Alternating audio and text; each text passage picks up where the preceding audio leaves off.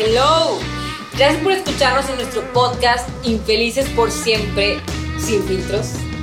Acompáñanos en esta gran aventura donde vamos a descubrir cosas muy interesantes sobre las relaciones de pareja. Y no te prometemos nada, solamente te prometemos que será sin filtros. Hello.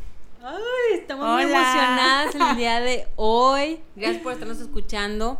Tenemos una súper invitada, una súper mujer, súper que profesionista, esposa, no bueno, mujerón que nos cargamos el día de hoy. Mu- muchas gracias, Nancy. Nancy Chaires es una excelente amiga, es psicóloga de profesión. Yo la conocí el año pasado, ya, ¿verdad? Sí. Ya el año pasado. El año pasado, fíjate qué rápido pasa el tiempo. En un, en un evento que tuvimos con varias, varias mujeres excelentes y hermosas que a todas las, las amo de corazón. Y bueno, hoy, hoy nos, ella nos acompaña, nos acompaña una de ellas y nos va a hablar de un tema súper interesante, ¿verdad, Joni? Estamos Ay, continuando Joni, con la sí. season del divorcio, temazo. Y pues te cedo el micrófono. Sí, pues hola, hola a todos, nuevamente en este episodio número 6 de Infelices por siempre sin filtros. Muchas gracias a todos por vernos, por acompañarnos, por escucharnos. Estamos muy contentas, como dice aquí la Joni, de tener a, esta excelente psicóloga Nancy. Eh, y pues el tema de hoy es cómo podemos ayudar a nuestros hijos a atravesar esta difícil um, etapa de un duelo, porque finalmente es un duelo, de una separación y el divorcio de sus papás. Así es. Entonces, muchas gracias Nancy por, Gracias por la estar aquí con nosotras. Muchas gracias. Mira, y más que nada porque hemos estado hablando en podcast pasados sobre a veces el tabú que hay en el, en el divorcio, que muchas parejas, eh, le- bueno, le estamos dando aquí un contexto a Nancy porque Nancy no sabía, muchas parejas a veces no se separan precisamente porque hay hijos, ¿no? O sea, o tienen el pretexto de que no, hasta que los niños estén grandes. ¿Y cuántas veces, bueno, yo creo que siempre sale contraproducente porque te llevas entre las patas a los niños. A final de cuentas, cuando los papás no hay una buena relación, ¿no? Si ya no estás bien con tu pareja, pues una separación es lo más sano. Así es. Y que hay maneras, hay formas de poder hacerlo con, con todos los miembros de la familia. En este, en este caso, pues hablamos de los hijos, pero sabemos que también conlleva incluso relaciones de amistad, no sé, los otros, los familiares, ¿no? En general. Pues, ¿qué nos puedes tú aconsejar? ¿Qué nos podrías tú platicar sobre este tema, Nancy? El divorcio. Primero, antes que nada, como tú comentas, es algo sociocultural que viene exactamente si hablamos de nuestros eh, bisabuelos, abuelos, era casarse para toda la vida. Mm, Exacto. Así es. Casarse para toda la vida. Sí. Y bueno, violencia intrafamiliar siempre ha existido. Nuestras abuelas aguantaban y que salía el, el, el abuelo que andaba de, de que Qué cabrón. cabrón, y mil hijos en todos Sí, lados. exactamente, pero era no, la mujer tiene que estar ahí siempre, ¿no? Entonces, con, con este cambio eh, sociocultural que ha venido en los últimos años, donde la mujer pues ya no permite exactamente Mm. esa cuestión de violencia intrafamiliar o violencia psicológica, violencia económica, entonces cuando deciden a veces, a veces separarse. Cuando hay niños, ¿qué es lo que llega a pasar? Aquí yo creo que yo sí aconsejo que es muy importante que hable la pareja con los hijos. Porque los hijos normalmente siempre piensan, cuando hay un divorcio, en su fantasía, en su infancia, ellos piensan, mis papás se están separando porque yo tengo la culpa. Sí. Ellos creen, entonces, en la infancia, eh, los niños tienen un pensamiento que le llamamos de mágico hasta los eh, 8 o 9 años, donde crean una fantasía y no, si separan mis papás es porque yo tengo la culpa, que hice, algo hice mal, o si se va el papá ya nos abandonó, ya se fue. Entonces aquí lo importante siempre, eh, primero pues que la pareja hable y cuando ya se- la pareja decide de alguna manera divorciarse, hablar con los hijos y dejarles muy claro de que no es culpa de ellos, simplemente pues se acabó el amor en la pareja y que el amor se transforma en cualquier pareja. Eh, Mm. Cualquier pareja se casa enamorada, el enamoramiento dura de tres a seis eh, meses y luego ya se realmente cuando la pareja vive y no necesariamente tiene que estar eh, casado, ahorita hay mucho de unión libre, realmente en la casa, en la convivencia diaria se empiezan a conocer y es cuando Salen viene los Sí. demonios. exactamente, viene que, que la guerra de poder y que no y a veces me dicen, es que yo creo, ese cambió, no, las personas no cambian, en el enamoramiento uno ve lo que uno, Lo que quiere, uno ver. quiere ver, sí, exactamente, exacto. Pero las personas no- nunca han cambiado. ¿Sí? Claro. Sí, que es lo que platicábamos en el episodio pasado, justamente del divorcio, como el género femenino utiliza mucho ese tipo de tácticas para mantener al, al hombre en la casa, ¿verdad? Pero aquí lo importante en cuanto a lo que mencionas es que ahorita, en esta época que estamos viviendo, las mujeres ya no ya no aguantamos lo que aguantaron nuestras abuelas o incluso Exacto. nuestras mamás. Y cuando hay una mm, decisión así, Nancy, de un divorcio en una pareja, eh, hay que abordarlo de qué manera, en qué etapas de los niños es diferente, de acuerdo a las edades, el impacto es el mismo, Mm, es distinto. Pues sí es distinto, pero también tiene que ver cómo se llevan, o sea, de la relación como papá y mamá con el hijo, influye mucho. Si por ejemplo el papá era un padre ausente o la mamá una madre ausente, pues va a pegar más en un divorcio. O sea, también tiene que ver cómo mi relación con mi hijo antes del divorcio. Mm, Ok. ¿Sí? Entonces, si mi relación con mi hijo es buena y todo, a lo mejor va, va a comprender, van a comprender mejor. Aquí Ah, lo importante ok. es siempre a los hijos dejarles claro de que aunque yo me separe, tu papá o viceversa, o sea, vamos a estar siempre ahí presentes, más que nada, ¿sí? Pero sí impacta inclusive, eh, yo había eh, visto que posiblemente en la infancia no, en los adolescentes. En la adolescencia es una etapa muy difícil. Mm. En la adolescencia la imagen del papá es más importante que la de la mamá. En la infancia, Ay, en, la infa- en la mira. infancia la imagen de la No mamá y el papá eso. a un lado. Pero en la adolescencia la imagen del papá es más importante. Tiene que estar más presente. No sabía, No sabía eso. eso. Y entonces, ¿qué pasa? Hay una separación adolescente, se va papá y, luego, y el chico, la chica está entrando en la adolescencia, pues se va a tener un impacto más, más fuerte. ¿Y en qué aspecto le, le impacta? O sea, en su vida adulta o para ella, o, o sea, independientemente sea niño o sea hombre Sí. o mujer, Ajá. le impacta más la ausencia del padre en la adolescencia. Sí, así es. Ah, sí. Ah, eso no lo sabía, qué interesante. Sí. Pero en qué aspecto de su, en su desarrollo psicológico, o tú lo dices como en cuanto a lo que ya va a ser esa niña o niño de adulto. Sí, lo que pasa es que llegan a sentir como que esa ausencia del papá, de alguna manera que van a buscar cuando lleguen a una vida adulta, como tú mencionas, Luisa, pues van a buscar relaciones muy, muy codependientes. Muy Ah. codependientes, de que la persona tiene que depender mucho de alguien, o viceversa, de alguna manera. Mm. Y por ejemplo, Nancy, entonces ahí estoy entendiendo que, digamos, un divorcio más sano es en la etapa infantil de los niños. O sea, es como, es más fácil. Puede ser más fácil y se puede manejar de mejor, de una mejor manera, ¿sí? A los niños sí les va a impactar, pero va a ser diferente. Pero sí siento que en los, los adolescentes de alguna manera les impacta más, agarran como que más resentimiento, ya sea con el papá o con la mamá, también depende mucho de la relación que lleven con los dos. Es que sí tiene sentido porque sí. a lo mejor a un niño incluso en su, como comentas en su fantasía, Ajá. es más fácil crearles una fantasía distinta Mm, o algo, sí, es o verdad. ponérselo más bonito, ¿no? O, o tratar de verle el lado mágico, mira, vas a tener dos, Dos casas, casas. este, no sé. Pero un adolescente que está entrando, yo creo que por la misma etapa de rebeldía y de que se está buscando y no sabe ni qué chingados, Sí. o sea, no saben, Sí. sea, está muy cañón lo que están viviendo porque están desequilibrados, pues es una bomba. No lo había pensado, fíjate. Pero, No. una, o sea, ¿qué pasa si de, o sea, si desde niña o niño se separan y te- vive esa situación? Sigue siendo lo mismo porque pues obviamente ya en la adolescencia pues ya no está papá. ¿También le afecta igual o es menor el, ya lo asimiló? Mira, sí va a afectar siempre, definitivamente siempre va a afectar a nivel psicológico a cualquier edad. ¿Por qué? Porque para los hijos los papás es muy importante, es la imagen papá y mamá. Pero ellos nunca van a entender de que, bueno, si el amor se acaba en la pareja, pues es mejor que estar eh, separados. Ajá. Porque al estar junto a la pareja, se están peleando delante de los hijos, le estás enseñando a tu hijo, a tu hija, ah, sí hay que aguantar, entonces van a conseguir una pareja igual. Exacto. Claro. Si ven a la mamá que aguanta, no sé, violencia intrafamiliar, psicológica o algo por parte del papá, van a buscar inconscientemente el mismo patrón, Mm. ¿sí? Entonces es mejor eh, de alguna manera separarse, pero siempre dejar claro que se siente el hijo protegido por ambos y no estar de que, ah, no, no lo vas a ver, o no sé, o sea, esa cuestión de juego manipulatorio que hay entre, entre la pareja, ¿no? Fíjate, es que ahorita me quedé pensando en lo que decías, Sí. que, que comentas que presencian luego muchas Sí. peleas entre los papás, pero yo también he escuchado parejas que Ujú. están di- ya divorciadas o que no se divorciaban porque decían, no, es que no les estamos haciendo daño a los niños porque no peleamos. Mm, ah, sí. Sí, o sea, porque luego dices, ah, es que no estoy peleando y entonces les estoy dando una buena imagen a mis hijos porque no peleo. Pero, Pero luego, no ¿dónde pelo. queda? Ajá, pero no lo pelo. Mm. Entonces, esa indiferencia en que también ellos también lo sienten, lo ¿Diferencia de- perciben. de papá indiferencia entre, Entre la los- pareja. entre la pareja. O sea, Que en vez de ver peleas, ven indiferencia entre sus papás. Ujú.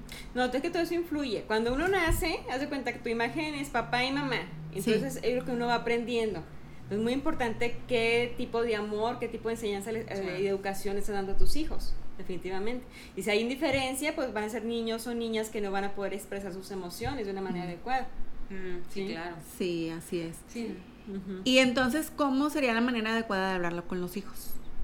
Primero, fíjate que yo, yo he recomendado mucho, inclusive, que vayan a terapia. Y no es para que se reconcilien, es para que exactamente lleguen a un acuerdo, ahora sí que sano, eh, y que lo, pues, lo hablen con los hijos. Mm. Y es hablarlo, hablarlo, pero va a doler, o sea, claro que van a llorar a cualquiera, ya sean niños o adolescentes, les va a doler porque es un duelo. Pero al ver de alguna manera que los papás van a estar presentes de alguna manera siempre, o cómo estás, y que no hay pelea entre los papás, sí pueden sobrellevar la, la relación.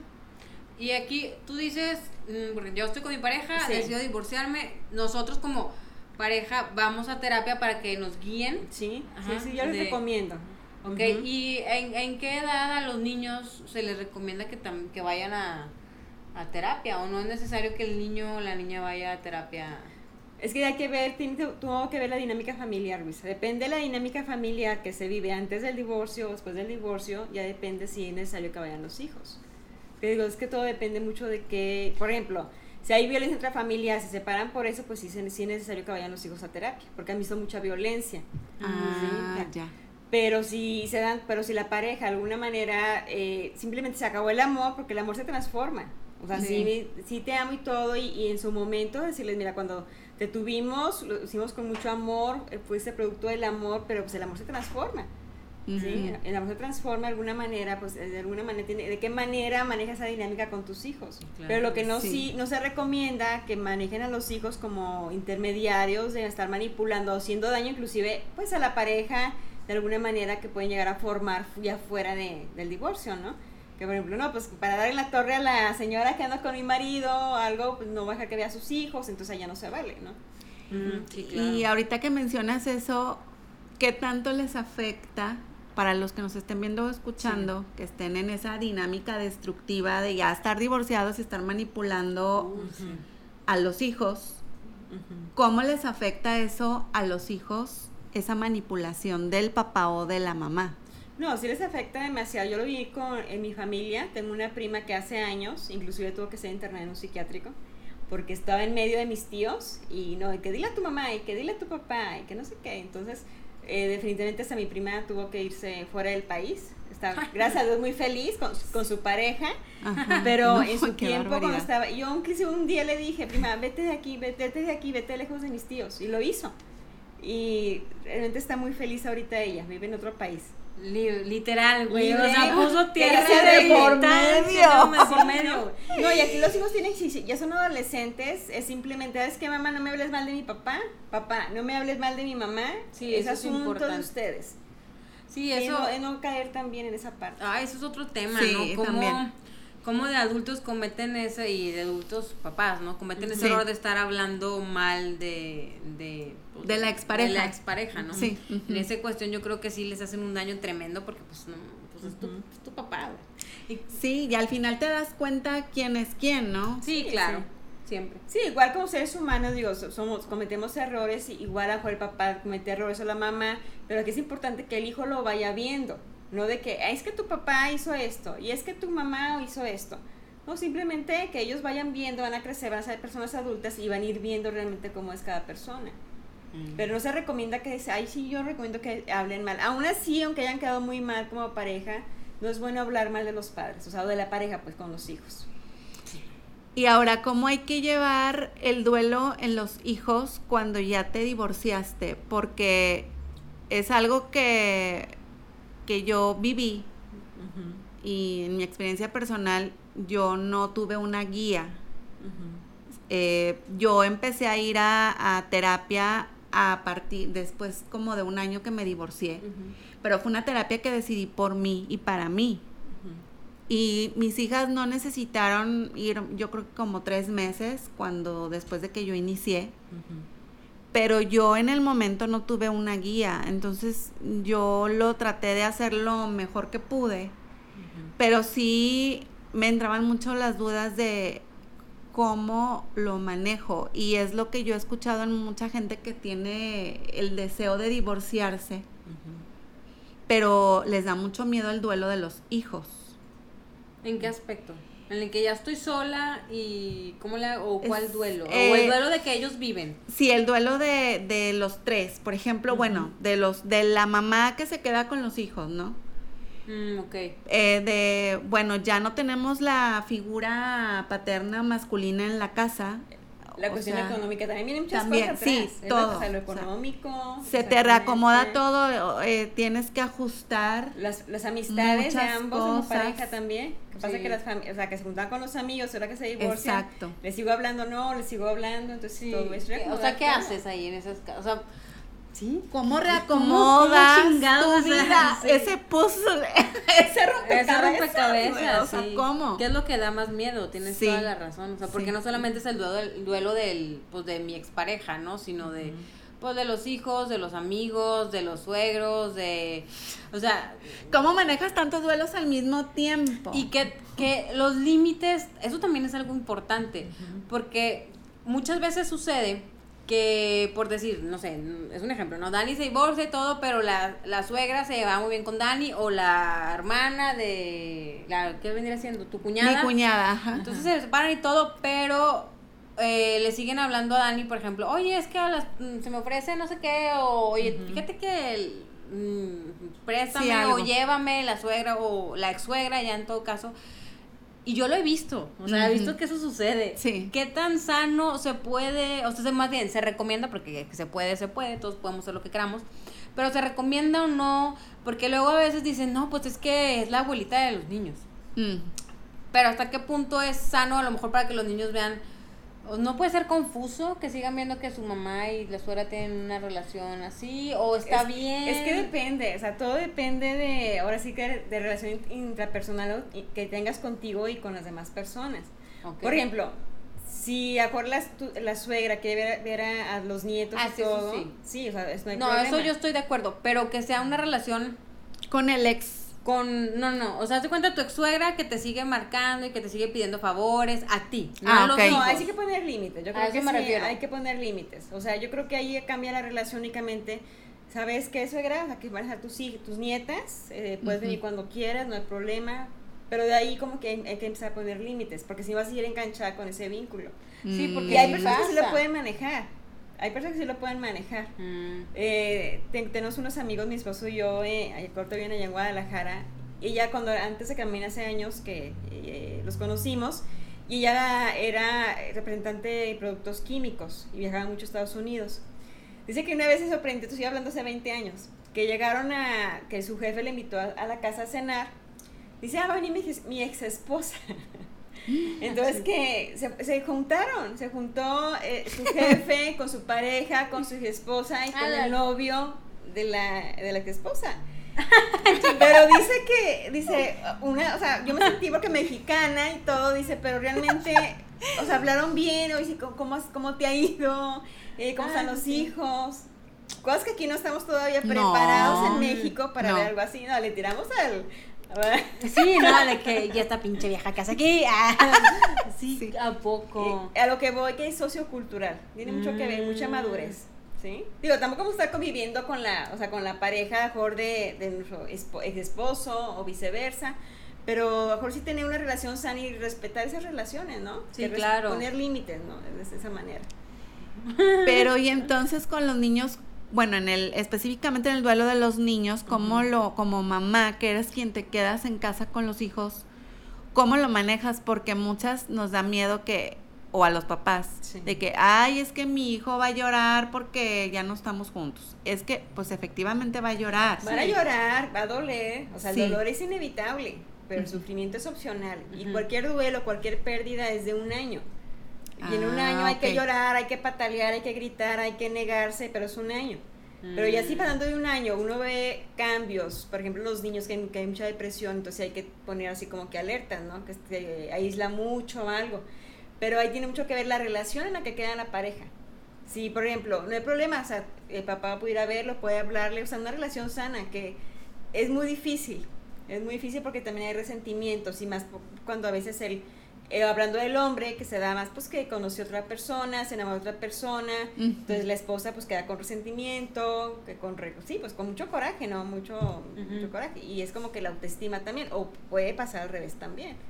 Entonces hay que manejar como ese duelo, trabajar en, en el amor propio, en la autoestima. Hay que vivir ese duelo que me está doliendo, claro que me está doliendo, porque fincamos ahora sí que una relación, casarse para toda la vida. Y mejor tenemos muchos sueños y a veces se dan y a veces no. Y no se cumplieron, ¿verdad? Y, y, hoy en día, y también yo pienso que cuando dicen problemas en una pareja hay que intentarlo en terapia. O sea, si realmente hay amor, se puede salvar. Pero si hay cosas que ya de plano se pueden salvar, sí es mejor la separación. ¿Qué, qué dirías tú que se puede salvar y qué no? Mira, mientras existe el amor y el respeto en la pareja, y hay, hay, problemas que pueden surgir, pues cuestiones económicas o porque pequeñas cositas de verdad, que, de que dejar plato, no, es que me enojo porque dejé el plato ahí en la mesa o porque no me ayudan eso, son cosas que se pueden arreglar. ¿sí? Eh, también pasa que se llegan a casar y dan por hecho, ah, no, ya me casé, ahí está mi esposo, ahí está mi esposa y pierden los detalles.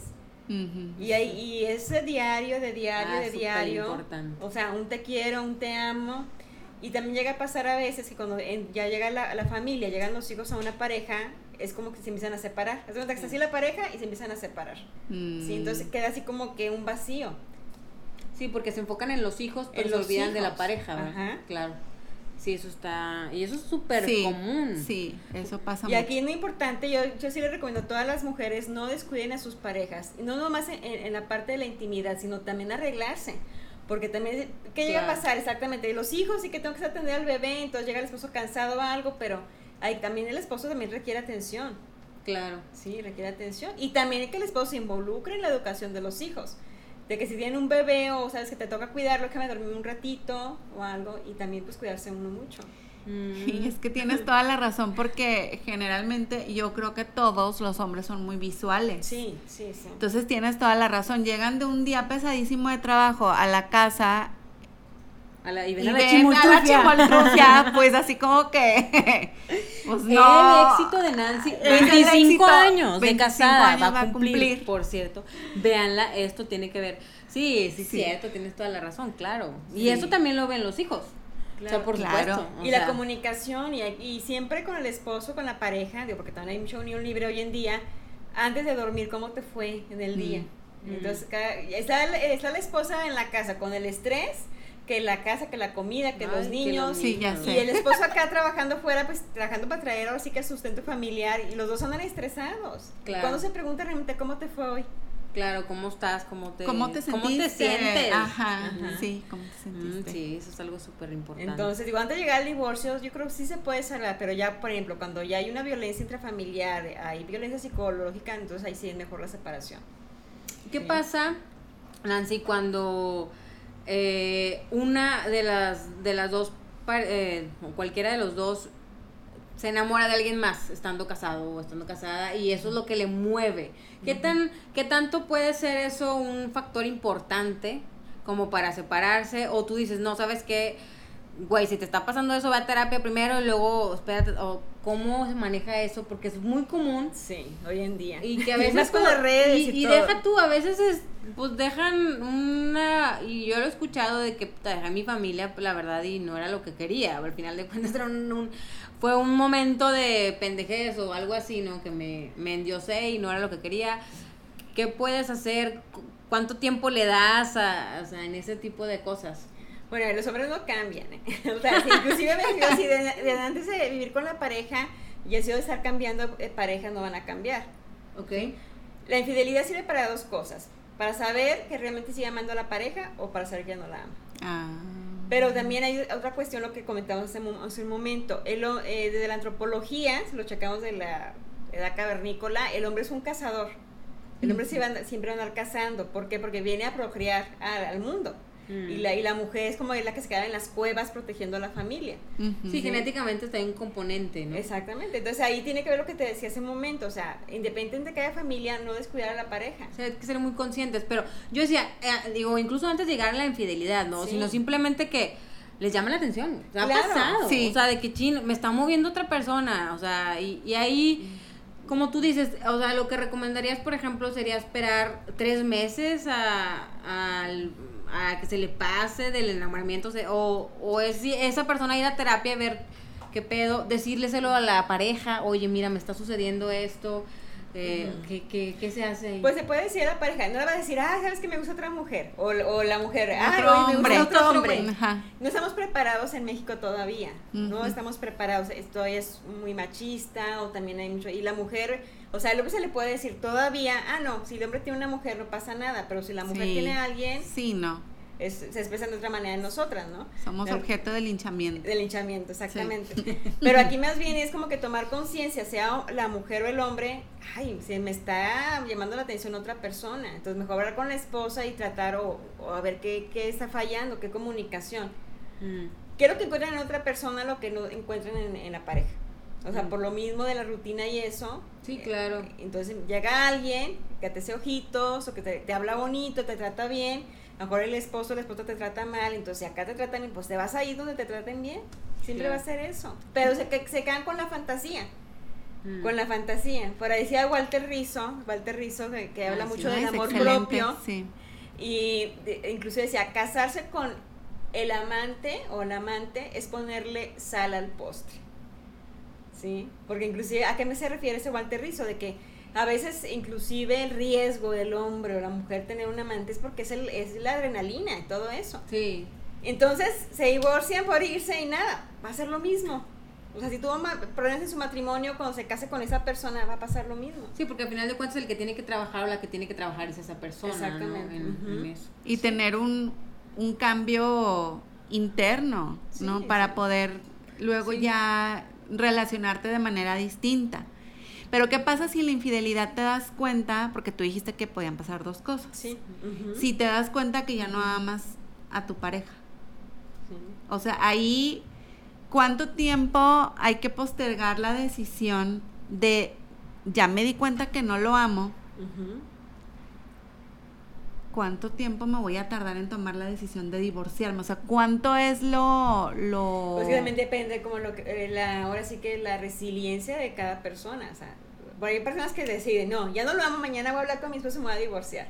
Mm. Pero lo que comentamos hace rato, son muchas cosas de que un matrimonio.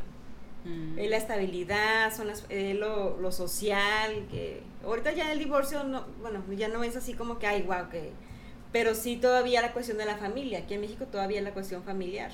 Sí, todavía está muy, muy estigmatizado, ¿no? El divorcio. Pero eso sacar mucho en el amor propio, mucho en el amor, ya sea el hombre o la mujer, si realmente no es feliz en esa relación, pues tomar conciencia y, y probablemente sí se pueden llegar a enamorar de otra persona, pero como yo hay que dejar las cosas claras primero en el matrimonio, ¿no? Sin hacer daño. Daño se va a hacer, definitivamente. Hay sí, claro. daño colateral en todas las decisiones que tomamos en nuestra vida. Pero también yo digo, como seres humanos, todos tenemos derecho a ser felices. Así es. Eso sí. Sí, claro. Y yo creo que eso sería una lección pues muy grande para los niños, a final de cuentas, aunque sea algo doloroso tal vez para ellos, pues el ver que papá y mamá buscaron el camino para ser felices aunque estén separados también es parte de pues, la lección para ellos muy muy chingona al final. Sí, porque igual como hijos, mm, yo ahora que soy mamá divorciada. Lo, lo, he, lo, digo aquí porque me lo han externado ellas. Ahora yo me divorcié cuando mi hija tenía la mayor 11 y la otra niña tenía 7.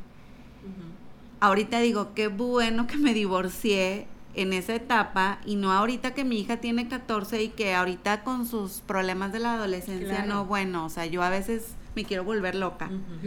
Entonces, sí apoyo el, punto en el que dices que es mucho más fácil cuando están en su etapa infantil que cuando ya están en su etapa de adolescencia, porque además de adolescentes empiezan a cuestionar un montón de cosas. Claro.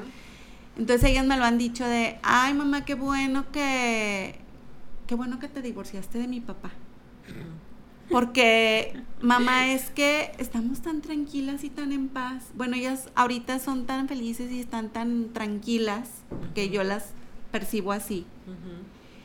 y, y yo ahora digo, ¿por qué no lo hice antes? O sea, porque yo no me, yo era de las así de las de la cultura de antes de no es que me casé para toda la vida y tengo que aguantar y mi familia y como yo no tuve papá eh, eh, presente físicamente entonces yo era de no pues es que yo quiero darles a mis hijas la familia que pues yo nunca tuve Así es. Pero luego cuánto te cuesta darles a tus hijos esa familia que nunca tuviste a veces te cuesta tu propia dignidad tu amor propio el hacer a un lado tus sueños, tus deseos, tus anhelos, el tú, el quien tú eres, porque a veces te transformas en quien no eres para entrar en ese molde con tal de estar para los hijos juntos. Y eso es horrible. Claro, y Porque te lo llevas entre las patas. Sí, porque te volteas un día a ver al espejo y ya no te reconoces y luego tus hijas, o sea, yo que tengo dos niñas, Sí. digo, que están viendo en mí. Sea- y al tomar esa decisión, al contrario, tus hijas van a decir, o sea, mi mamá me enseñó de que si un día no es feliz, yo también voy a separarme de mi pareja y no tiene nada de malo. Mm, En exacto. cambio, si hubieras aguantado esa relación, iban a- tus hijas están por seguro que iban a conseguir una relación igual. Sí, ¿verdad? Sí, así, güey. O sea, Sí, a veces no, según sé. nosotros haciendo cosas sanas, hacen, Sí. o sea, al final hacen cosas, pues que a lo mejor decimos, no, ¿por qué te vas por ahí? Pero ya es muy distinto si, por ejemplo, no sé, una de tus hijas tuviera una relación parecida a la que tú tenías, eh, al momento que ya decida ella terminarlo, o que esté en su momento de duelo y todo, qué padre que diga, o que ella se acuerde, o que esté en su subconsciente de, pues mi mamá sí lo vivió, o, o le voy a preguntar a mi mamá, o tú le puedes decir, ¿sabes qué? Hija, Sí. así, yo estuve igual de empinada que tú. Sí, O sea, sí, claro. Es, es muy, muy distinto. Porque, bueno, y ya cuando tú te das cuenta de que te vas a divorciar y para muchos que, o muchas que luego dicen, no, es que estoy postergando la decisión de divorciarme hasta que mis hijos tengan un año más, dos, Que tres, etcétera, ¿no? Casi creo que se casen. Y, Unos dicen que hasta que sean Sí. mayores de edad. O sea, ¿qué puedes tú decirles a, a los que nos están viendo y escuchando de los que piensan es eso? Yo pienso que cualquier ser humano tenemos derecho a ser felices. Y si como tú comentabas, a, veces la mujer, digo, no, no quiero aquí atacar a los hombres, porque también los hombres sufren violencia. Pero bueno, aquí hablando de las mujeres, si hay una violencia física, ahí donde la, la dignidad que llega al esposo, te maltrata, te menosprecia o algo, es de ya. No hay que esperar tanto tiempo, o sea, porque hasta cuándo vas a esperar. O muchas mujeres que reciben violencia física y deciden, no, pues voy a aguantar por mis hijos y, ya, y pasan dos, tres años y están muertas, o sea, por una violencia. Y cuando cagacho. Entonces aquí a lo que voy es de que cuando eh, lo más importante, si ya no eres feliz en esa relación, es mejor separarse. Para que eso voy a esperar cuando mis hijos estén grandes. Es como postergar y hay muchos miedos, como los que ya comentamos. O sea, ¿qué voy a hacer sola? Sí, ¿qué va a pasar que me digan que soy una divorciada? Con todo lo de la sociedad que tenemos hoy aquí en México, que no pasa nada. No, pues es parte de. Y por ejemplo, mm, una vez que te separas y todo, eh, ¿cómo manejas la parte de del duelo de los niños que tú mencionabas? De- si por ejemplo está el niño o la niña llorando y de que es que mi papá dónde está o mi mamá y quiero dormir con él, quiero dormir con ella, que se ponen unas rabietas en la noche y luego a veces sucede que entonces el que los está cuidando, sea el, el papá o la mamá, ahí le hablan al ex de que, oye, es que quiere hablar contigo porque está llorando. ¿Eso es sano o, o se le debe decir al, al, al, al Hay- que niño? preguntar qué es lo que quiere hacer. ¿Quieres hablar Ok. con tu papá? Pero no, no, ahí no entra en la manipulación. Oye, tu hijo está llorando. Es que Ah. a mí eso no, hay, hay decirle, me pasaba. sí, hay decirle, no, a ver, que- no, pues extraña a mi papá. ¿Quieres hablar con tu papá? Ujú. Entonces ya comunicar. Y si son a deshoras, o que son así que sabes que el señor está trabajando o algo. Digo porque yo lo viví, o sea, pero a mí siempre era un Mm. rotundo no, o sea, este. O me lo negaban, o incluso a veces era como. O sea, no sabía, yo siento y lo he visto en otras personas que no saben cómo manejar esa parte. Y mi mamá ya después me lo decía, ¿no? Es que yo no sabía qué hacer cuando tú estabas llorando de niña y que decías que extrañabas a tu papá. Y Mm. que ah, yo he visto las dos cosas y no sé, yo creo que los extremos no son buenos en ninguno de los casos. En los que apenas está el niño o la niña extrañando y ya, bueno, marca de tu papá. Ahorita que ya, ahorita Es ya que es, muy es lo que tú fácil. dices, marca a tu papá. es más bien como preguntar a los niños qué sienten, qué estás sintiendo, qué te pasa. Mm, O sea, no es de que marca a tu papá, es como cuando Sí, eh, es que los sí, niños ahora, ¿no? Que empiezan a llorar y tener, tener celular, ya para que no estés diciendo sí, nada. exacto. No, y a veces lo que quieren es, o están aburridos, o Sí. están aburridas. Claro, hay que preguntarle que, o sea, es enseñarle inclusive que los niños, que son chiquitos, que aprendan a, a expresar sus emociones porque no saben. Me toca en terapia, hace, bueno, hace poco me llegó una- un joven de 20 años y me dijo, yo quiero venir que me ayudes a expresar mis emociones, porque no puedo, porque trae otro problema aparte, pero aparte sus papás nunca le, o sea, los papás a darles dinero, aquí está, lo de la colegiatura, aquí está esto, pero nunca le han dicho un te quiero, un abrazo, un te amo, nada. Qué feo. Entonces han creado en este joven, pues cómo voy a expresar si nunca me han enseñado. Y eso hay mucha educación emocional, dice, o sea, educación emocional. Y, y yo creo que también es no evitarles tampoco el duelo. No, Pues de, es que, Que les, les tenemos que permitir también pues que lloren y que sientan el extrañamiento. No se van a morir por llorar, ni les va a pasar No lloran nada. sangre, diría mi mamá. Sí, no lloran sangre al rato, bueno, sí, dejarlos que lloren un ratito, abrazarlos tal vez, darles como contención. Siento que, sobre todo las mamás que somos las que nos quedamos con la mayoría, Sí. porque ahorita ya también se está empezando a dar casos que los hijos los papás se quedan con se los quedan papás. con los con los papás. ¿Qué, qué podemos hacer como mamás? ¿Cuánto tiempo le podemos permitir a- al hijo que se exprese su extrañamiento, su dolor? ¿Hasta qué límite saber que es sano y hasta qué límite saber ya necesita mi hijo ayuda? Hay signos, hay así. Sí, hay signos, por ejemplo, como te comentaba hace, hace rato, de que si se aísla mucho el niño o la niña en el cuarto, que no quiere hacer nada, eh, la pérdida de interés por sus actividades habituales, no sé, el- el Mm. leer, el salir con los amigos, pero al principio sí va a estar así, es normal. Es normal, pero a lo mejor unos tres meses, pero es que todo depende, o sea, cada persona lo vive de forma diferente. Pero cualquier duelo en general, cualquier pérdida se maneja dentro de la psicología, es un año, es un año. Mm. O sea, puede que un año el niño esté desvariando. ¿sí? Altas y bajas. El duelo es, empieza con la negación, inclusive cuando eh, tenemos una pérdida de un ser querido, así como no, no es cierto, no se murió. Sí. Es lo mismo. Y hablar de duelo no es nada más pérdidas humanas, pérdidas de trabajo, pérdidas de relaciones, o sea, pérdidas inclusive hasta en una enfermedad, pérdidas de una parte del cuerpo, es un Ujú. año. Entonces es la negación, luego viene como que la asimilación, luego vienen momentos de con mucho coraje, que quieres aventar todo, que no crees en nada. Ujú. Eh, Hay momentos de aislamiento y otra vez es un ir y venir. Yo les recomiendo mucho eh, un libro, yo que siempre lo recomiendo en terapia, de El Camino de las Lágrimas, de Jorge Bucay. Mm. Es excelente psicoterapeuta de Argentina. Y él habla de toda esa parte del duelo y habla de las pérdidas, eh, pérdidas que tenemos en la vida, que no es nada más, y habla de que desde que nacemos vamos teniendo pérdidas, simplemente desde la comodidad del vientre de nuestra madre, Sí. luego en la escuela, luego cambiamos de primaria a secundaria, son pérdidas. Cada día vamos Mm. perdiendo, vamos perdiendo edad, juventud, son pérdidas. Pero, pero el niño sí termina por recuperarse, sí Siempre y recupera. cuando la relación de los papás sea sana. ¿A qué me Mm. refiero? De que lo, o sea, independientemente que mis papás se separaron, es como, eh, es, es bronca de ustedes, papás, no es mi bronca. O sea, ustedes como pareja, sí, como pareja, igual no se hallaron, pero ya el niño ya, está aquí, ya ni modo que lo regresen. Ajá, sí, sí, claro. Entonces, entonces ahí hay que asegurar el bienestar. Yo cuando llegan así eh, parejas que quieren divorciar, ustedes son mis, eh, mis pacientes, pero sus hijos son mis clientes. Porque hay que ver el, ¿cómo se llama? El bienestar de los niños, niños o adolescentes. O sea, Ujú. cómo van a manejar esa situación ante sus hijos.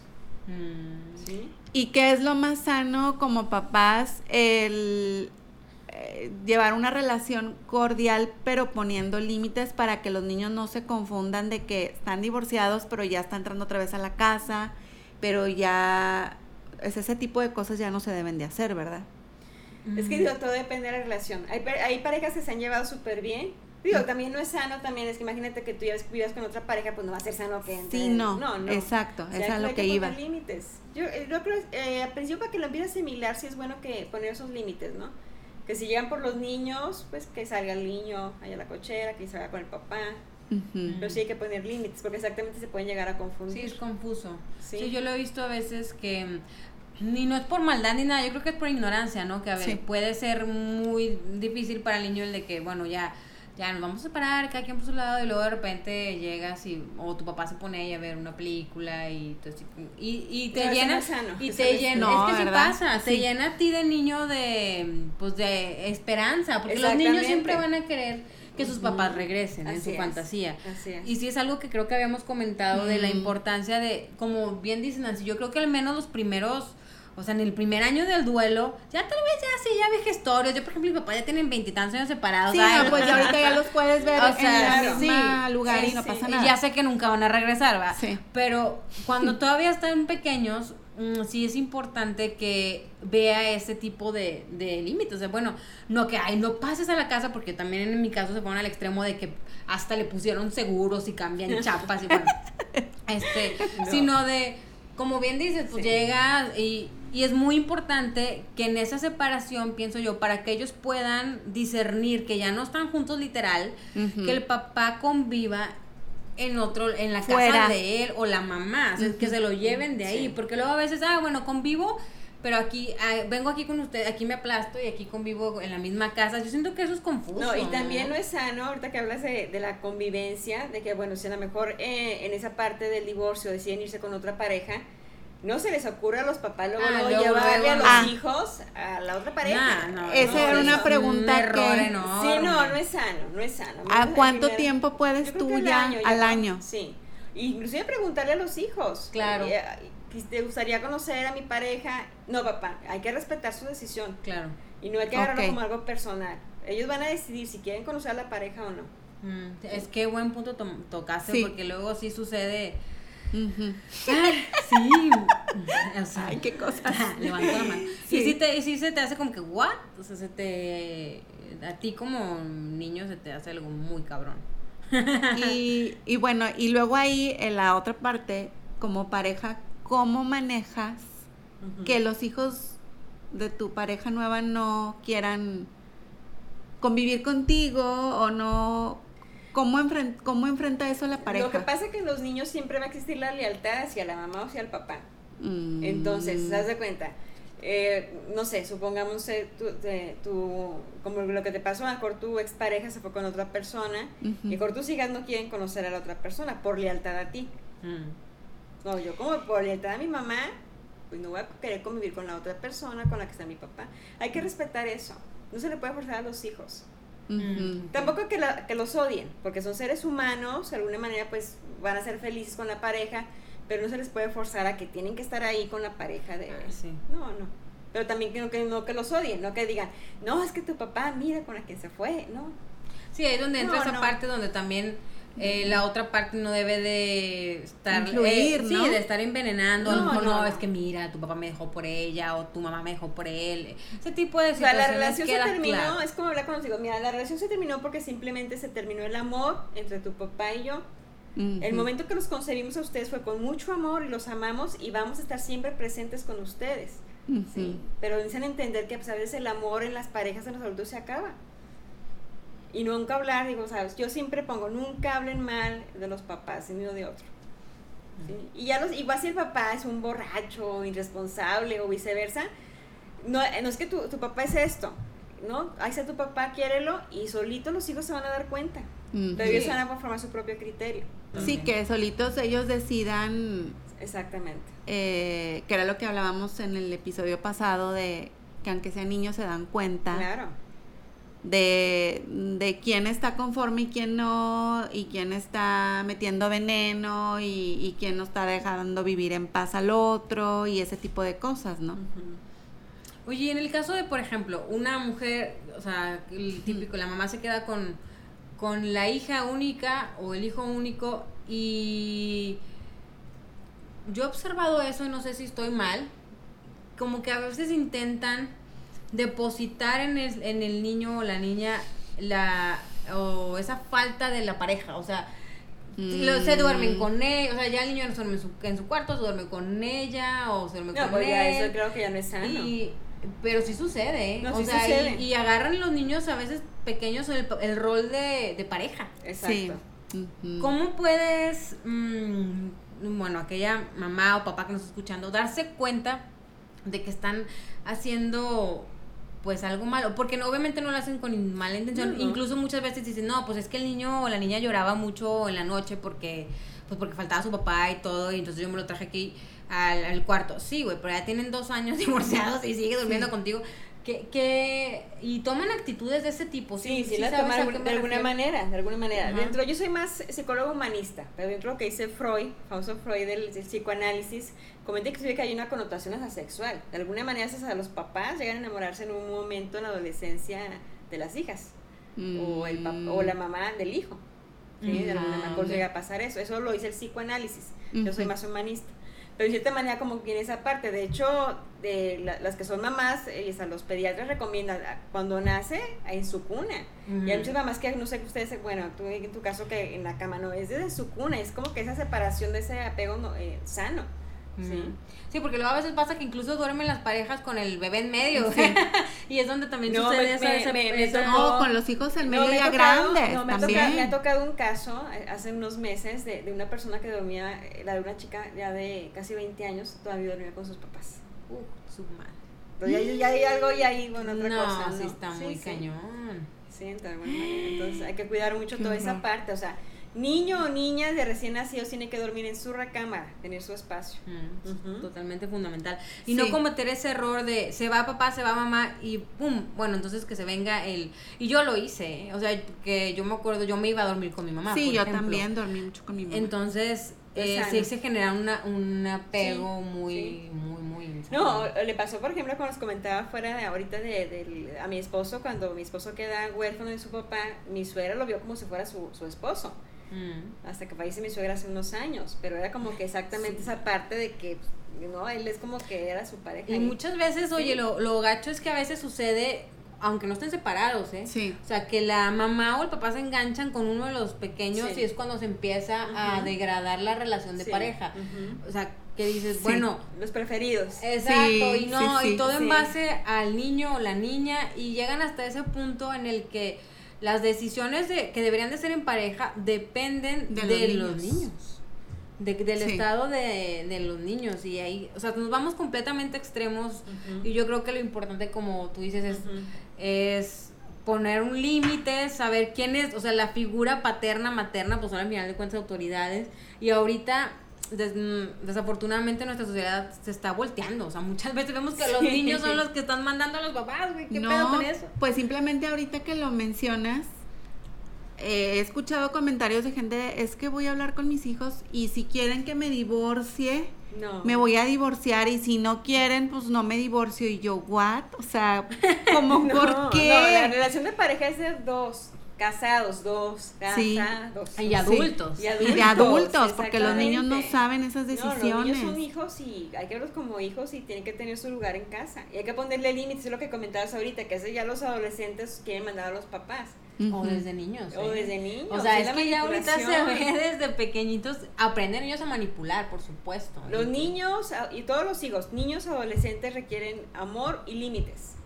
Y límites sobre todo. ¿Y qué pasa con los papás muy sobreprotectores? Están castrando a sus hijos. Haz de cuenta que hay dos cosas. Le- ¿Qué pasa cuando sobreprotegen mucho una, a una? Y es como, hay un tipo de beneficio, ¿eh?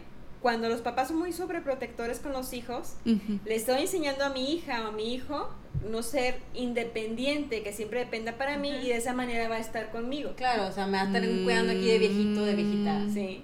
Entonces, y luego el otro extremo tampoco, que es la indiferencia, porque también no, no es bueno. O sea, es un, es un, punto medio. Sí, la De media. que tienen que cometer, los niños tienen que cometer errores. Si se cae, pues que, que si no, ay, ya te caíste, o no. A ver. También como en esa parte hay un libro que de, del hijo de Jorge Bucay que se llama Mirad, así, Mirad de nuevo. Y que habla una escena donde se cae el, el niño, normalmente que hacían nuestros papás, "Ay, ya Oh, levántate. Sí, claro. Y no nos, y no nos enseñaron a mostrar lo que sentíamos. Entonces, cuando sean muy chiquitos, es que se acerca el papá o la mamá, a ver, te caíste, te dolió, yo sé que te dolió, como que hacerlo consciente que, que sientes, eh, te voy a limpiar tu herida. O sea, ah, mi mamá, mi papá se han dado cuenta que me está doliendo. ¿sí? Y que igual si quiere llorar, pues tampoco pasa nada, No. porque pues le está doliendo la herida y pues Claro, es sea una manera de hombre, expresarlo. Mm. Y todavía lamentablemente pasa mucho por la misma sociedad que hay mucho machismo. Al hombre le se requiere mucha educación emocional, no la, no la tienen los hombres. Y no es culpa de ellos. Es porque es hombre, los hombres no lloran.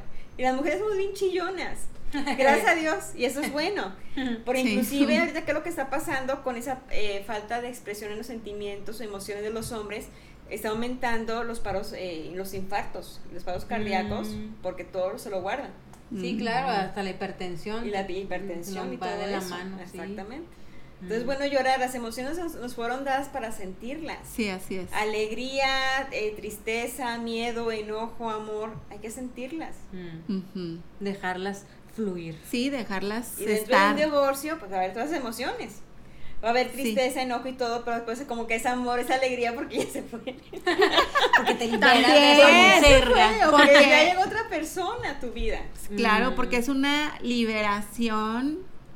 Muchas veces nada más vemos como la parte fatalista de, ay, me voy a divorciar, bueno, lo hablo en mi caso particular, de me voy a divorciar y luego ya no van a estar mis compadres, mis amigos en común, la casa y, etcétera, ¿no? Pero luego no ves la parte de cuando ya estás divorciada.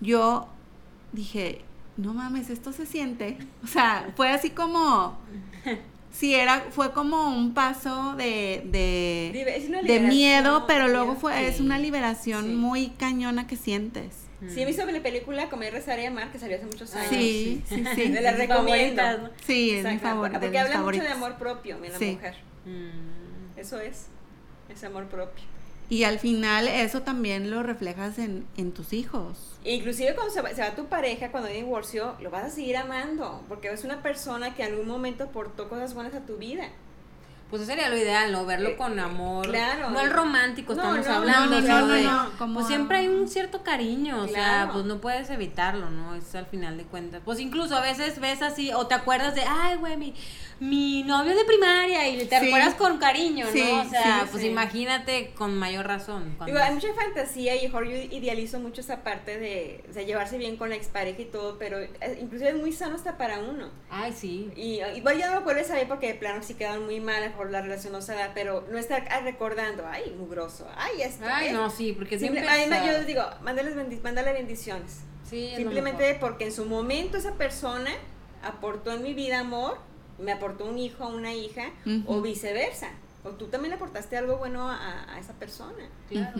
Y todas las personas llegan a nuestra vida para algo y por algo se está en el momento adecuado y ya se tienen que ir y es aprender a soltar, que es difícil. Sí, claro. Sí, sí. Es complicado. porque haces, generas una relación incluso de apego, con dependencia y, es, y es difícil. Pero eso que lo dices de incluso eh, amar a tu expareja, o sea, sí, estar en amor, que es lo que siempre hablamos, es fundamental porque como mencionaba, en mi caso particular, mis papás más de 20 años divorciados y todavía hay, o sea, un enganche ahí, o sea, que dices, claro. güey, pues mm, háblale bonito. Y desgraciadamente, ¿sabes cuál es el problema? Que ya, yo ya, verdolagona, 30 años, a veces cometí muchos errores más joven ya tal vez hablar mal de uno, hablar mal del otro, ya con mi, o sea, con mi mamá o con mi papá, ¿sabes? o sea, ya haces hasta un chisme, güey, ya grande, ya chismeas con tu mamá del pinche vato porque tú también le tienes cierto rencor o al revés. Claro. Y, y qué pedos, ahora ya que yo lo analizo, sé que eso es algo aprendido en mi infancia, porque mm, ambos me, me, hablaban mierda de, uno de cada otro. Y ahora, pues qué padre, ¿verdad? Yo ya de adulta, oye, sí, fíjate que sí, no, mi mamá un desmadre, mi papá sí es un cabrón, o sea, yo diciéndole a mi mamá, y qué, qué, qué pocos, qué, qué insano, la neta. Sí. Y te das cuenta, hoy en día me doy cuenta que todavía hay cierto, cierto rencor, o sea, toda mi mamá se caga, o sea, se caga por él y mi papá también, y qué gacho, porque pues al final no es no les aporta nada, te resta pura energía, más vale mandarles bendiciones. Nancy, ¿y qué opinas para todos los que nos estén escuchando de las parejas que quieren tomar la decisión de divorciarse, pero luego dudan y dicen, me quedo por los hijos? ¿Qué opinas tú de esa situación? Bueno, yo creo que ahí es un análisis de conciencia muy profundo de cada uno de los miembros de la pareja y analizar las razones por las cuales se quieren divorciar. ¿sí? Y si, si, pueden rescatar el matrimonio y yendo a terapia, se los recomiendo. Inclusive a terapia es igual quiero rescatar mi matrimonio o igual terminar mi relación de una manera sana. Mm. Pero si ya saben que no hay amor Pues y sí. se quieren quedar por los hijos, que No, no se recomienda. Porque a los hijos los están enseñando de que hay que aguantar. Entonces, cuando esos niños crezcan, ah, yo también voy a tener una pareja, aunque no la quiera, aunque me trate mal, porque así lo hicieron mis papás. Mm. y eso es seguro que va a pasar. Exactamente. Porque lo, lo mamaron, o sea, lo vivieron en su casa. Claro. Lo aprendieron. viendo, lo estás viendo, o sea, no te estás viendo en un espejo, por Dios. Sí. Ay, no, pues qué bueno. Ay, no sé si tengas alguna última pregunta, Juan. Se nos fue súper Sí, rapidísimo. la hora Ya, la mira, básicamente. Como Oye, si fueran cinco minutos. pero para, para cerrar así con broche de oro, Ajá. cuéntanos un poquito, Nancy, de em, qué es lo que te ha llevado, tú qué crees que en tu relación de pareja te ha llevado a, a donde estás ahorita, que como les platicamos ya va a cumplir 25 años de casada. Sí, qué emoción. Y se ve súper bien. Y ambos, déjenme que les diga, yo los conozco y son una super pareja. Y lo que yo he observado, desde mi punto de vista, es que pues tienen una relación muy sana. Viajan, conviven, platican y sobre todo como que cada quien tiene sus espacios, no sé, pero tú, eso es lo que yo percibo, no sé, tú dime. Es que esa parte es muy importante. Yo pienso que, la, fíjate que hay una clave que tenemos mi pareja y yo, es la admiración. Ay, súper Admiración. Y respeto. Y respeto. O sea, a lo mejor de recién casados, estábamos bien chavitos. Yo me casé bien chavita a los 22 años. Y, pero también tiene que ver mucho la, la historia de vida. Él siempre fue muy independiente desde muy chico, empezó a trabajar muy chico. Yo también empecé a trabajar muy chica. Entonces digo, también tiene que ver nuestra historia de vida. Entonces, de alguna manera, siempre marcamos nuestros límites, como tú decías, Luisa, nuestros espacios. Él nunca me ha limitado a que, oye, porque yo quiero estudiar esto, adelante. Quiero hacer esto, adelante. Y la confianza, ¿sí? Mm, Y también en el inter de tantos años, claro que de repente, de repente uno veía un chavo guapo, ¿verdad? o ella también, él veía una chava guapa, pero pues sí lo hablábamos, sí la confianza. Y finalmente yo pienso que la persona que quiere estar contigo va a estar. Así existen las mil mujeres hermosas o los mil hombres guapos, pero es como decidir con quién quieres estar. Pero la Mm. admiración yo creo que es fundamental. Cuando ya empiezas Sí, a ver a tu totalmente. pareja, a verle todo lo malo, ay no, que ya se viste muy mal, o ya engordó, o ya esto, o Sí. es muy tonta, o es muy... Entonces ya, ahí está pasando ya algo. Mm. Y comunicación. Y las peleas son buenas, de vez en cuando también son buenas también. ¿Y alguna vez tuviste un punto de que pensaron en separarse? A lo mejor hace como unos 10 años hubo por ahí una situación, pero lo hablamos. Sí, sí lo hablamos. Mm. Sí, pero lo hablamos, o sea, es ocasión de, de- de hablarlo. Por inclusive es el matrimonio hasta los, cada ocho años como un recontrato, o sea, hay como Mm. volverse un recontrato, Ah. eso no cae en la rutina. Caes en la rutina, luego de repente te das cuenta, a ver, cada quien anda por su lado, espérame, ¿qué está pasando? ¿Sí? Mm. Y entonces ahorita, ¿qué es lo que me ha llevado? De que, bueno, yo también, ya es que me la paso como loca, como tú, Lisa, trabaja y trabaja todo el día, pero pues sí tratamos eh, en la noche, o con- sí tratamos de comer casi todos los días juntos. No, yo creo que casi todos los días comemos juntos, platicamos, ya cada quien se va a su trabajo y en la noche llegamos, ¿cómo te fue? O, igual, ¿no? Que hoy es que tengo una reunión con mis amigos, adelante, pero también no estarle hablando con el celular, ¿dónde andas? Exacto. Mm. El control, ¿no? Hay que confiar.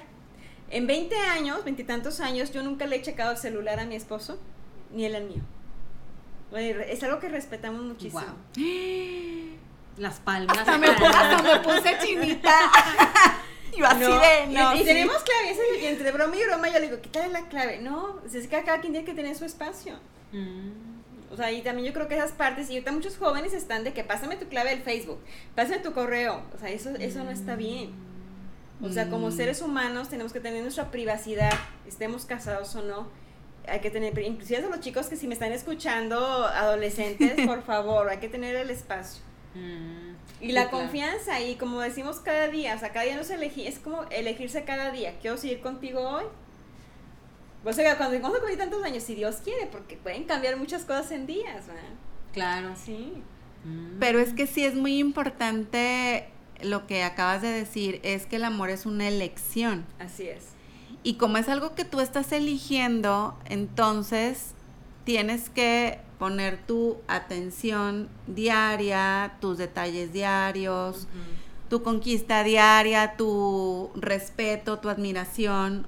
Es que es un cúmulo de cosas Claro. que hacen que una relación funcione.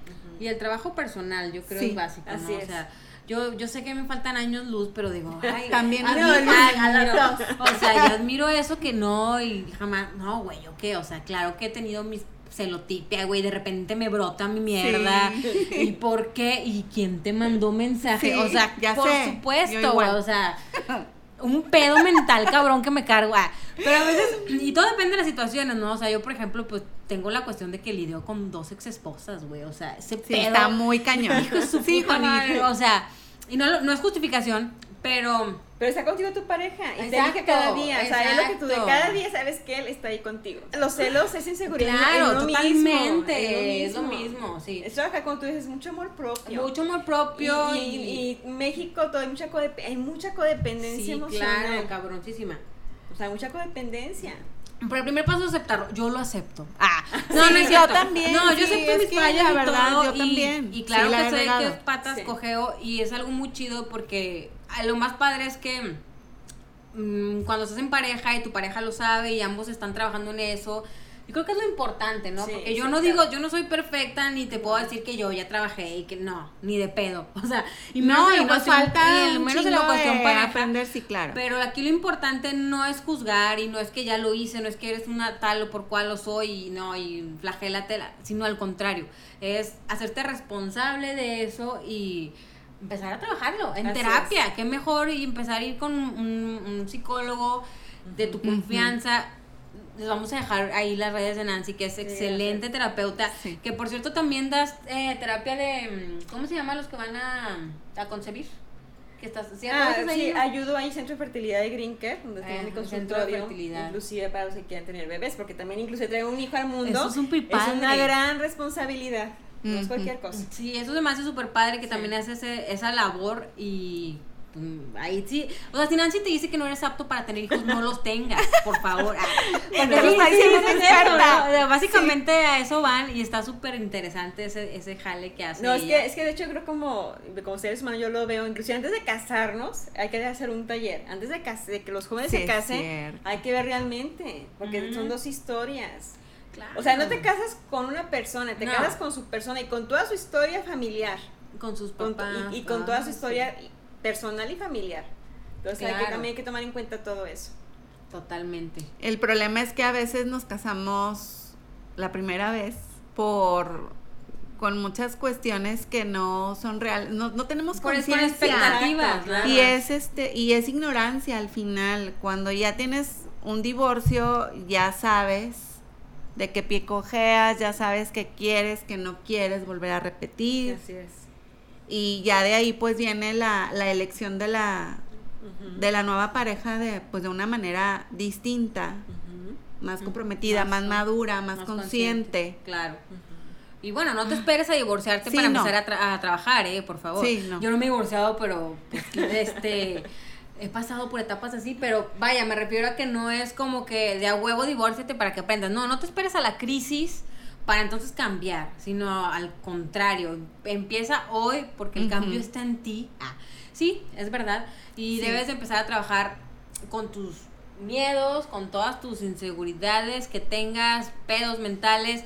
La terapia no es para locos, por favor, hay que quitarnos ese tabú. La terapia es necesaria para todos. Aunque tú sientas que estás a toda madre, créeme que vea una terapia y te vas a dar cuenta que no es traes un así. tema. O sea, puede ser cuestión de trabajo, puede ser algo muy básico como la cuestión hasta económica, cómo manejas tus recursos. N cantidad de situaciones que te van a te van a dar una lucecita de que hay algo ahí que necesitas trabajar y te va a ayudar en todas las áreas de, de tu vida, ¿no? Sí, y se los dice también, bueno, nosotras que somos lady terapias, que hemos tomado miles de De todo, terapias. chamanes y todo, huevo que te Sí, barren. todo, ¿verdad? Sí, las terapias son muy recomendables, es para cualquier, sí, es crecimiento, es autoconocimiento, porque yo me empecé a conocer a través de las terapias. Y sí, no, es que está cañón, me da a los 40, pero bueno, nunca es tarde. ¿Sabes qué es lo más difícil? Yo lo veo como ser humano, hacernos responsables de nuestra propia vida. Así Sí. es. O Muy sea, complicado. eh, de hecho es lo que yo cuando llega a cada persona digo, aquí te voy a enseñar, no te voy a dar las soluciones, que te hagas responsable de tu propia vida y a partir de ahí que tomes tus propias decisiones. De eso se trata. Y lo más difícil. Y al final las decisiones es para nuestra nuestro bienestar y nuestra felicidad, porque pues todos tenemos derecho a ser felices. Así es. Y, y el miedo siempre va a estar, siempre nos va a acompañar, pero sabiendo usarlo como, buen, como un buen maestro y un buen compañero, pues podemos tomar decisiones y como dicen, ¿verdad? Si tienes miedo, hazlo con miedo, pero hazlo. Claro. No te quedes en medio. Ay, pues muchas gracias. Esto ha sido todo por hoy, Nancy. Muchísimas gracias. gracias. pasé de maravilla con ustedes. No, hombre, gracias por venir. Este, excelente mujer, persona, y es un honor que estés aquí con nosotros. Gracias. Espero que te haya gustado tu... Claro que sí, les doy mucho éxito en eso que están haciendo. Muchas gracias. Muchas gracias, Nancy. Pues bueno, esto es todo por el día de hoy. Muchas gracias por estarnos escuchando, por estarnos viendo. Te mandamos buenas vibras y como dijo la Honey, no importa, el miedo siempre te va a acompañar, hazlo, pero aunque sea con miedo, pero hazlo, muévete. Recuerda que la vida es un constante fluir y no podemos truncarla. Deja que las cosas pasen, todo pasa. Fíjate, el duelo no más de un año, un año se va de pedo, o sea, se va de pedo un año. Así que vívelo, lánzate a lo desconocido, atrévete a ir a terapia, por favor, si no lo has hecho, es súper recomendado. Y siempre hazte responsable de tus acciones, de tu vida. Sé un adulto, porque a veces somos adultos eh, jugando, no, somos niños, jugando, a ser adultos. Híjole, así que, pues bueno, muchas gracias. Nos vemos el siguiente post. Gracias por acompañarnos. Bye.